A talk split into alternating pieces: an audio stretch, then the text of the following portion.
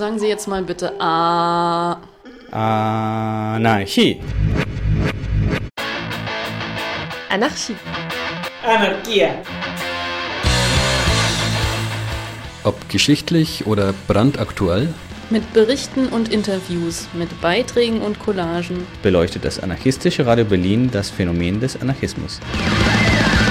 ¡Viva la anarquía! A continuación trataremos de brevemente resumir la actual huelga de hambre de presos políticos mapuche en el sur de Chile, sobre todo los acontecimientos de las últimas dos semanas.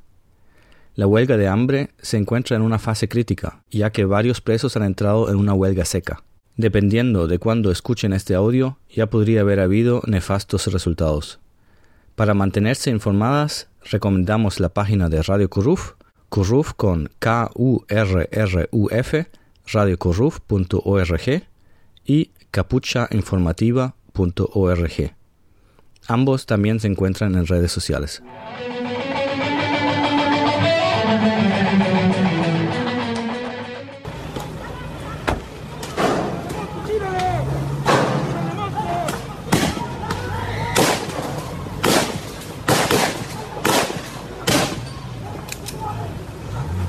Lo que escuchamos en el trasfondo son disparos a quemarropa. Carabineros están disparando a miembros de un lof mapuche de Lumaco que únicamente con guiños de madera en la mano querían cortar una ruta. Varias personas mapuche quedaron heridas. Esto fue el 4 de agosto, en aquel día número 93 de la actual huelga de hambre mapuche. Ya van 85 días en huelga de hambre de los peñas ya estamos en lo último, estamos eh, bastante preocupados. Desde hace en parte más de tres meses, 27 mapuche que se encuentran detenidos en varias cárceles en el sur de Chile están desarrollando una huelga de hambre. El lonco Víctor Keipul describió en una entrevista con Radio Curruf la situación de la siguiente manera. El estado de salud bastante mal, ya ellos no se levantan ya algunos ya no están hablando. Solamente cuando nosotros entramos hemos estado dialogando con algunos peñas, son dos peñas que pueden hablar, pueden transmitirlo, que de alguna manera cómo están los peñas y todo eso. El primero en empezar la huelga de hambre fue la autoridad espiritual, el Machi Celestino. Cada vez más presos fueron solidarizándose con él. Pero, ¿de qué se trata esta huelga de hambre? Giovanna Tabilo, una vocera de los huelguistas, lo explica así. Lo que nosotros queremos es que el gobierno de una vez por todas aplique el convenio 169. El convenio 169 en sus artículos 9 y 10 dice que cualquier persona de pueblo indígena que sea eh, juzgada debe ser llevada a su territorio, que debe cumplir sus condenas en los territorios. Por lo tanto, aquí corresponde que nuestros lamienes, cualquiera sea, de pueblo indígena, perteneciente a pueblo indígena, debería estar en su territorio cumpliendo su, condena.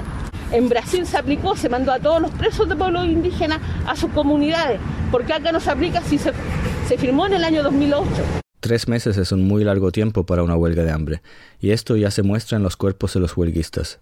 La mayor parte de ellos ya ha perdido más de 20 kilos de peso. ¿Y cuál ha sido la reacción del gobierno? Nula, hasta ahora.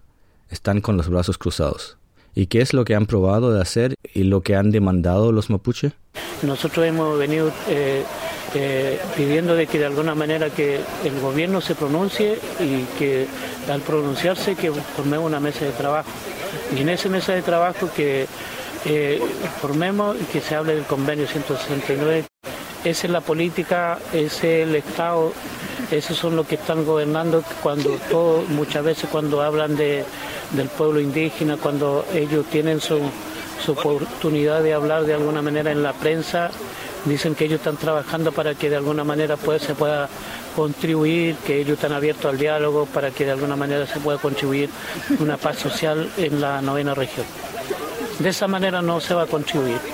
En vista de la nula reacción por parte de la clase política, algunas comunidades han empezado con acciones de diferente tipo. Eh, Nosotros en, Mayeco estamos trabajando, tenemos varias municipalidades tomadas en apoyo de los PEñ y vamos a seguir haciendo trabajos, planes de trabajo y de alguna manera que este gobierno tiene que reaccionar.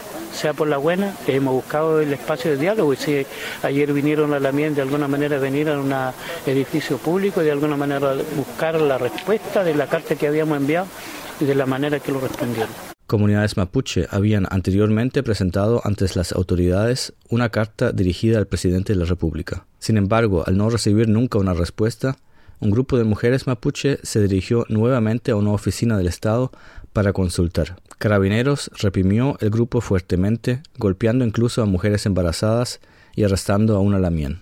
Antes que ésta pudiese salir al día siguiente, la Intendencia interpuso un recurso en contra de esta decisión, sabiendo que ella es la madre de un infante de solo tres semanas y que por ello tendría que quedarse mucho más tiempo en prisión preventiva. Y, ahora no, no nos pueden decir que nosotros nos hemos buscado a través del diálogo de, de alguna manera de trabar esta huelga de hambre, lo hemos buscado. Pero si ellos no responden, bueno, tendremos que de alguna manera defendernos y hacer eh, alguna manifestación en la cual ya hay varias municipalidades en, la, en Tomás, y también vamos, eso va a seguir. Con apoyo y cobertura por parte de carabineros y militares, en la noche del 1 al 2 de agosto, grupos racistas paramilitares realizaron ataques coordinados y masivos en contra de las y los ocupantes mapuche, hiriendo muchas personas. En los días siguientes, manifestaciones en todo Chile denunciaron el fascismo y terrorismo de Estado que se parece mucho a lo que pasaba en tiempos de dictadura. Eh, la preocupación que existe ahora en este momento es la huelga de hambre de los peñis, porque ahí está en juego eh, ocho vidas de, de peñis jóvenes muy importantes que han sido huichafe, cona dentro de la comunidad. Cada uno de los peñis que están recluidos en la cárcel haciendo huelga de hambre ahora, para el pueblo mapuche son personas muy importantes. La restricción para entrar en gendarmería eh, ha sido muy fuerte. Ellos se han negado, no nos han autorizado de poder con facilidad entrar y conversar con los peñas. Ha sido muy complicado esta huelga de hambre. Y, pero lo único que sí, cuando nosotros entramos y los peñis están firmes en su posición y están decididos, incluso la última vez que yo entré hace como cinco días atrás, ellos me dijeron que ellos estaban dispuestos a perder la vida incluso, porque al final ellos están ahí decidió están ahí por una convicción.